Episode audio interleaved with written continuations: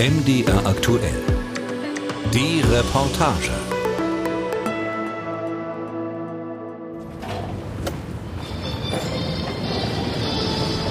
Network News. Good morning, I'm Ross. President Bush is going to get an earful from. What are those people going to do? All, all the elevators are blocked out. All available boats. This is the United States Coast Guard. Anyone want to help with the evacuation of Lower Manhattan? Report to Governor's Island. And as we're going down the Hudson River, Und als wir den Hudson herunterfuhren, stehe ich auf der Brücke, spreche mit dem Kapitän. I'm on the bridge, I'm talking to the captain. Um 8.40 Uhr besteigt Captain Peter Johansen die Fähre mit hunderten Berufspendlern, die über den Hudson wollen, von New Jersey zur Wall Street nach Manhattan. The president visits a school today to tout his education proposals before heading back to Washington. Normalerweise hätte Johansen selbst das weiße Schiff auf die Skyline zugesteuert, doch heute fährt er nur mit. Er hat ein Meeting mit der Küstenwache gleich neben dem World Trade Center. Der Himmel ist blau. The weather, I take it, where you are is just about picture perfect. Picture perfect, yes. It's very clear outside. Es ist 8.46 Uhr. And all of a sudden, I look to my left. Und ich schaue nach links und sehe plötzlich, wie das erste Flugzeug in das Gebäude fliegt. me Es fliegt in diesem and go right Winkel into the und wird building. vom Gebäude verschluckt. And it goes in on an angle and psh, just gets swallowed into the building. Die Maschine versinkt im Nordturm der großen Zwillinge. Auf der anderen Seite des Turms werden die Fenster herausgedrückt. This just in, you were looking at a, obviously a very disturbing live shot there. That is the World Trade Center, and we have Von der Fähre aus können sie das sehen. Verstehen tun sie es nicht. You lose perspective because you never see a jet. Du kannst es erst nicht einschätzen. Normalerweise fliegen hier we knew it was niemals Jets. Also dachten wir, das muss ein Navigationsfehler sein.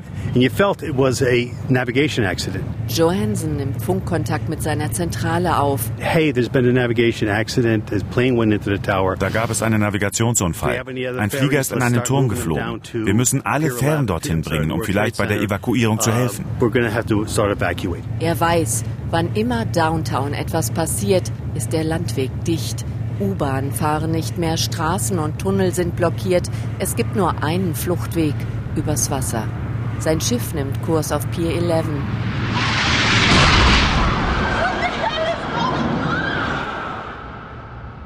Die New Yorker Börse ist Nachbarin des World Trade Centers. In einem Seitenflügel in 20 Broad Street sitzt der gebürtige Wiesbadener Stefan Jekel. Das Parkett ist um diese Zeit noch geschlossen. Es herrscht die Stille der surrenden Klimaanlagen. In ihrem gut isolierten Büro hören die Börsenmitarbeiter noch nicht einmal den Knall, als American Airlines Flug 11 in den Nordturm schlägt. saß also hier nach Broad Street zu und auch äh, selbst auf einmal haben wir draußen Papiere vom Fenster runterflattern sehen.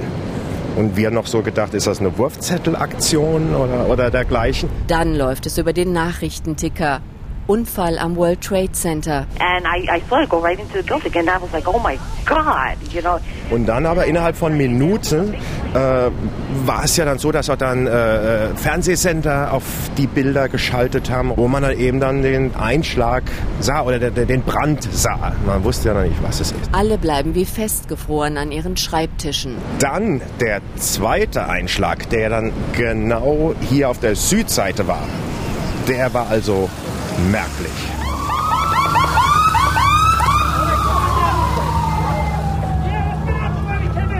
Jessica DeLong sitzt in ihrer Wohnung in Brooklyn. Die hohen Türme im Finanzviertel kann sie von hier aus sehen.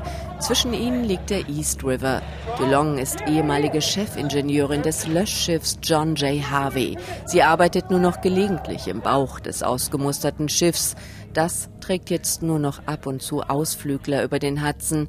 Es liegt im Hafen. Dulong ist auch Publizistin und Historikerin. Als an diesem Morgen ihr Telefon klingelt, arbeitet sie am Computer. Ein Freund ruft an und erzählt ihr, was sich gegenüber in Manhattan abspielt. Jessica schaltet den Fernseher ein. It's very hard to bring back what it felt like that day. Es ist schwer zu beschreiben, wie es sich anfühlte an diesem Tag. Keiner wusste, was geschah. Je näher du dem Horror warst, umso weniger wusstest du. Die Leute, die das im Fernsehen sahen, bekamen ein besseres Bild. Captain Johansson beobachtet an Pier 11 an der Wall Street, wie sich die Fähre leert. Noch strömen die Menschen in diese Richtung, denken, das wird ein normaler Bürotag. Da steuert eine United Airlines Maschine auf den zweiten Turm zu. Oh my goodness. Oh God. There's another one. Oh. Oh my goodness, there's another this one. seems to be on purpose. Oh my goodness, now you now it's obvious, I think, that uh, th there's a second plane just crashed into the World Trade Center.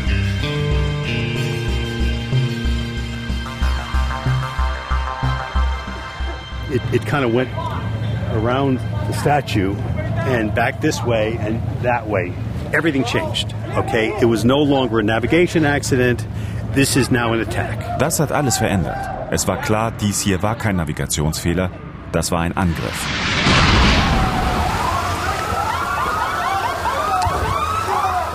Es ist 9.03 Uhr und erst jetzt ist allen klar, das hier ist ein Anschlag. Es ist der Notfall, für den sie zweimal im Jahr ihre Übungen machen. Sie wissen, was zu tun ist. Börse, Banken, Bürohochhäuser, die Wall Street-Türme spucken tausende Menschen auf die Straße. Jedes Büroteam steuert seinen Sammelpunkt an. Auf der Henry Hudson nähert sich Captain Rick Thornton von New Jersey. Seine vollbeladene Fähre nimmt Kurs auf Manhattan. Ungläubig starren alle auf die klaffenden Wunden in den Zwillingstürmen.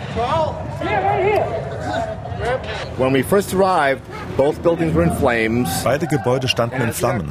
Als wir näher kamen, sahen wir Menschen springen. Erst dachten wir, sie werfen Möbel aus den Fenstern, um sie zu zertrümmern und den Rauch rauszulassen. Ihr Verstand verbietet ihnen, die Wahrheit an sich heranzulassen. Thornton braucht nicht lange zu überlegen, um zu wissen, was zu tun ist. Er lässt die Passagiere am nächsten Pier aussteigen und dreht ab zur Südspitze. Da waren diese Tausende von Menschen, die aus dem World Trade Center flüchteten, die nicht wussten, wohin. Viele sprangen einfach ins Wasser. Andere wurden an die Reling gedrückt, wie bei einem Rockkonzert. Alles schob von hinten. Sie konnten nirgends hin. Sie blickten nur aufs Wasser und hofften auf irgendeine Rettung. They're hoping that something happens to to uh, to basically to save them. They ran to the seawall. They ran until they ran out of land. Sie rannten, bis es kein Land mehr gab. Und einige sprangen ins Wasser, dachten, sie könnten bis nach New Jersey schwimmen. Aber das ist selbst für erfahrene Schwimmer schwer, wegen der Strömungen. Viele wurden aus dem Wasser gezogen. Many, many uh, man-overboard rescues uh, that especially the ferries performed that day, where people just in a panic jumped in. Dulong ist zunächst nicht dabei, als Feuerschiff John J. Harvey aus dem Ruhestand gerissen wird um dabei zu helfen, die Menschen zu retten, die nun an der Südspitze von Manhattan entlang der Kaimauer warten. Auch vom Land aufs Schiff zu kommen war nicht einfach. Sie versuchten über die Reling zu klettern. Die Feuerwehr half mit Schneidbrennern eine Lücke hineinzuschneiden, sodass die Menschen leichter aufs Schiff klettern konnten. The fire department actually got a cutting torch and cut out a section of railing so that they could operate more easily. Schließlich wächst die Ungewissheit auch bei Börsenmann Jekyll. Er wartet am Sammelpunkt Battery Park. Keiner kann die Lage einschätzen. Der Reflex Richtung Süden. Ich meine, meine Denke war ja auch noch so, ich warte jetzt einmal hier unten ab und dann äh, nachher geht es ja wahrscheinlich wieder weiter im Büro.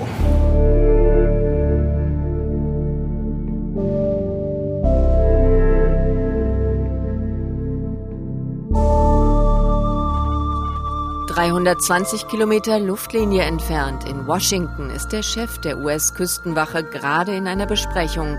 Admiral James Loy wird zum Fernseher geholt. Gerade schlägt in New York das zweite Flugzeug ein. Kurz darauf eins ins Pentagon, auf der anderen Seite des Potomac-Flusses in Arlington.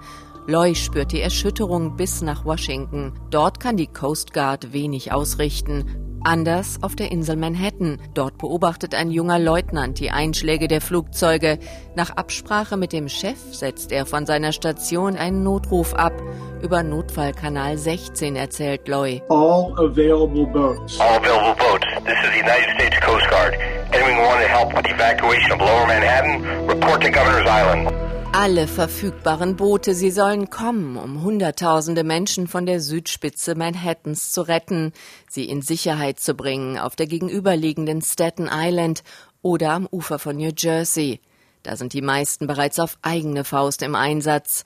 Auf den Funkspruch brauchten sie nicht warten, doch er treibt die Aktion noch einmal an. Uh, es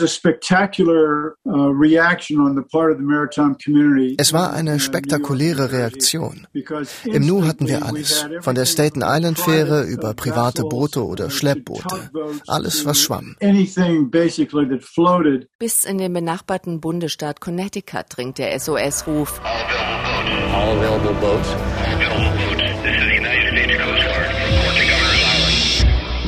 Sie kommen zu Hunderten. Kommerzielle Fähren, Wassertaxis, Yachten, Fischerboote. Sie ahnen nicht, dass sie Teil der größten Rettungsaktion sind, die es je in amerikanischen Gewässern gegeben hat. Die Gefahren nehmen sie in Kauf. Bomben könnten hochgehen, Schiffe könnten kollidieren. Wir wussten einfach nicht, was jetzt noch kommen würde. Wir versetzten die Küstenwache entlang der ganzen Ostküste in Alarmbereitschaft. Of, uh, of our country up and down the East Coast. Jessica Dulong ist auch in Alarmbereitschaft. Erst langsam begreift sie den Ernst der Lage, steht in ständigem Kontakt mit der Crew der John J. Harvey, hält sich bereit und weiß noch nicht, dass sie bereits eine ganz andere Rolle übernommen hat. Sie wird zur Chronistin einer Geschichte, die sie bis heute nicht loslässt. The maritime evacuation has been diese Seeevakuierung wird in allen Erzählungen über den 11. September so verblüffend übersehen. Es ist so unglaublich. Ich meine, da ist eine halbe Million Menschen auf Booten in Sicherheit gebracht worden. In einer völlig spontanen, ungeplanten Aktion.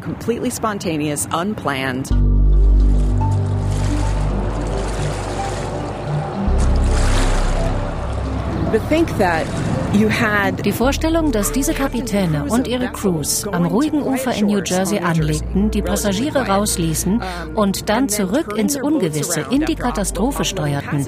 Wir wussten nicht, ob das der Anfang vom Ende war. Captain Thornton denkt an die Bilder aus Kinofilmen, die er gesehen hat. Die Titanic, Pearl Harbor. It was a combination of like Pearl Harbor and Dunkirk kind of rolled into one because you had the, the planes attacking. Die Rettungsaktion von Dünkirchen im Zweiten Weltkrieg, als britische Seeleute und Fischer loszogen, um ihre eingekesselten Soldaten unter dem Bombenhagel der Nazis vor der belgischen Küste zu retten. So as we're coming in, we were pulling people out of the water. Als wir ankamen, haben wir erst die Menschen aus dem Wasser gezogen gezogen. Dann legten wir an der Kaimauer an. Then we pulled into a concrete wall. It wasn't even a dock.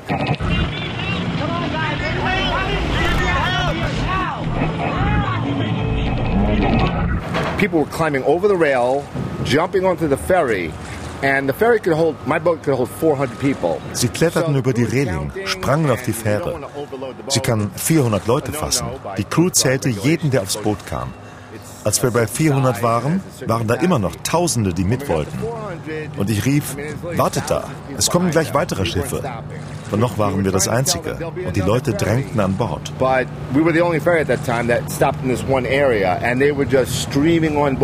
Und sie passten aufeinander auf, sagt der Captain. Da war diese blinde Frau mit ihrem Schäferhund. Sie wurde an die Reling gedrückt und wusste gar nicht, wie ihr geschah. Dann kamen vier Geschäftsleute und trugen sie über den Köpfen der Menschen hinweg auf die Fähre und ihren Hund hinterher.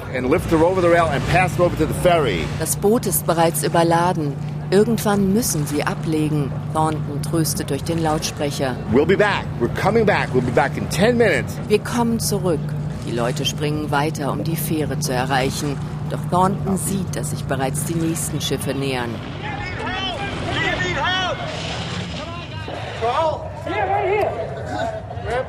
Johansons Fähre verlässt gerade Pier 11. Der Captain ist an Land bei den Wartenden geblieben. Er will sicher gehen, dass die Lage nicht außer Kontrolle gerät. Ich musste verhindern, dass die Boote überladen werden. Ich hielt die Leute zurück. Wenn ein Boot kam, ließ ich sie rauf. Und auf dem Boot standen Mitarbeiter mit Zählern.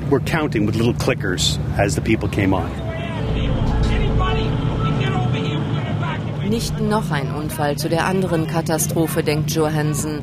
Er bewacht den Anleger, hängt am Funkgerät und koordiniert, an welchem Pier die abfahrenden Boote in New Jersey anlegen können. Dort warten Rettungswagen, um Verletzte direkt ins Krankenhaus zu fahren. Doch so viele Verletzte, gelangen erst gar nicht zur Fähre. They either got out or they didn't.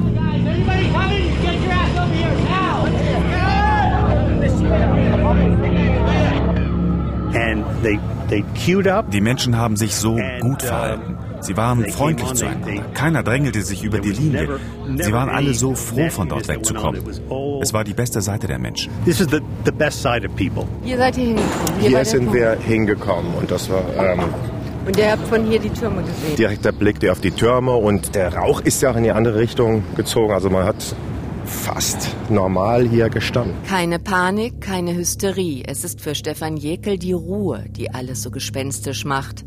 Alle sind stumm. Sie starren auf die klaffende Wunde im World Trade Center, haben freie Sicht auf den Südturm. Ich habe drauf geschaut und so gedacht, oh, jetzt, äh, oh Mann, jetzt geben die oberen Stockwerke auch noch nach. This is as close as we can get to the base of the World Trade Center. You can see the firemen assembled here, the police officers, FBI agents, and you can see the two towers.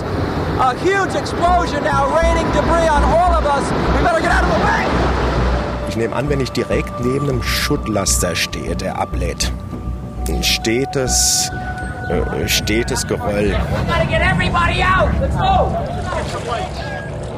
We had five or six hundred people on a boat built for 400. Wir hatten fünf bis 600 Leute auf einem Boot, das für 400 gedacht ist. Alle an ihren Handys. Sie schrien und redeten und beteten und weinten.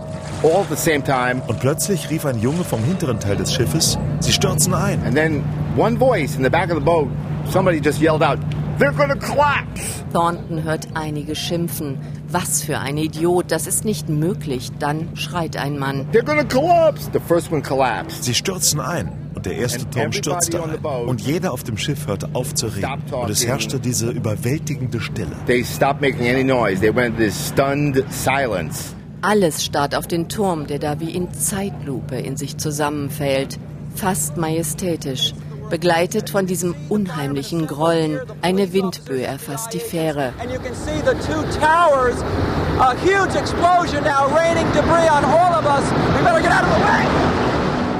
Dann drückt sich die dichte graue Wolke zum Wasser hin.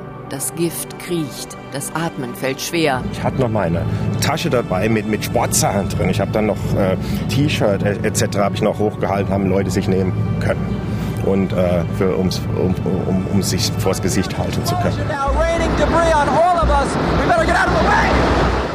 you're looking at thousands of people dying, like right before your eyes, in the blink of an eye. Tausende Menschen sind tot, direkt vor unseren Augen, mit einem Wimpernschlag.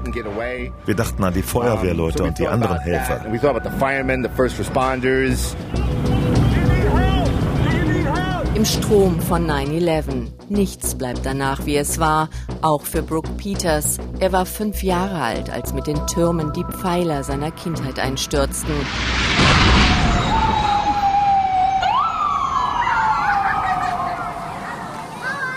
Als das erste Flugzeug einschlägt, spielt Brooke gerade mit Bauklötzen. Hi, my name is Brooke Peters. This was my first full day of kindergarten. Erst einen Tag vorher ist er in diesen Kindergarten gekommen, im Schatten der Zwillingstürme. Das Bild vom zweiten Kindergartentag wird Brooke Jahre später in einer bewegenden Dokumentation zeigen. This was my second. Als klar ist, das sind Anschläge, schließen die Schulen und Kindergärten.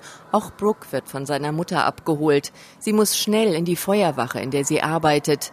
Das Funknetz ist zusammengebrochen, sie müssen rennen. Michelle Peters trägt ihren Sohn. Er schaut über ihre Schulter. Als der Turm zu rumoren beginnt, versucht die Mutter seine Augen mit ihrem Shirt zu bedecken. Brooke lugt darunter hervor. Er sieht, was passiert. My mom picked me up meine Mutter hatte mich auf dem Arm und wir rannten vor der Staubwolke weg.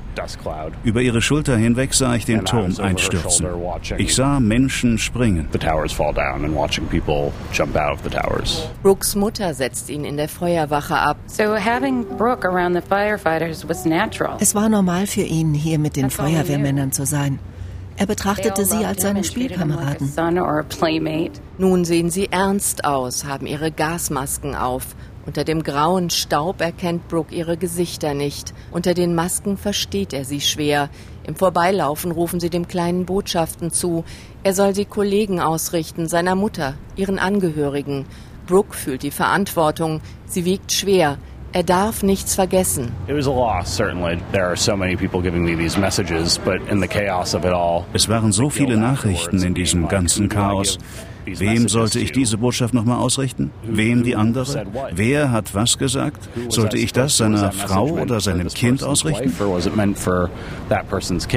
Nie wird Brooke dieses Gefühl der Hilflosigkeit vergessen, der Verlorenheit.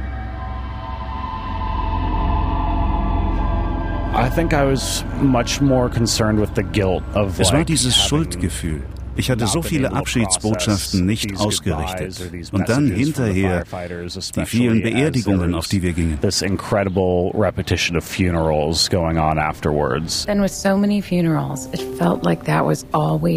waren so viele Beerdigungen. Das war alles, was wir getan haben. Nur da sein und helfen. Und dann waren da die, die überlebt hatten. Sie hatten diese tiefen Löcher in ihren Herzen. Von den 343 Feuerwehrmännern, die an diesem Tag sterben, kennt Brooke allein 100. Er hat Albträume, macht ins Bett, fürchtet sich vor Lärm und Höhe und Dunkelheit. Brooke Peters ist eins von vielen New Yorker Kindern, die nach dem 11. September unter einem posttraumatischen Stresssyndrom leiden. 5600 Schulkinder sind an diesem Tag gefangen in ihrem Klassenzimmer, gefangen in ihrer Angst. Seine Mutter organisiert eine Therapie, doch die größte Hilfe schafft Brooke sich selbst. I wanted to make a film about what happened that day to so many, but focus on the students and teachers, to give them a voice that has not gotten out there for the public to hear. Er dreht einen Dokumentarfilm. Als 14-jähriger Schüler gibt Brooke Peters dem zweiten Tag ein Gesicht. Er lässt darin auch andere Kinder und Jugendliche über ihre Erinnerungen reden.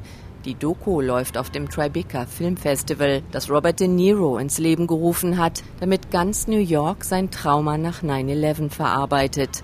Brooke Peters hält sich an dem fest, was ihm ein Feuerwehrmann mit auf den Weg gegeben hat, bevor er für immer verschwand. And he said, grow up, be a good man, Take care of your mom, but be a good man. Werde groß, werde ein guter Mann. Sorge für deine Mutter, aber sei immer ein guter Mann.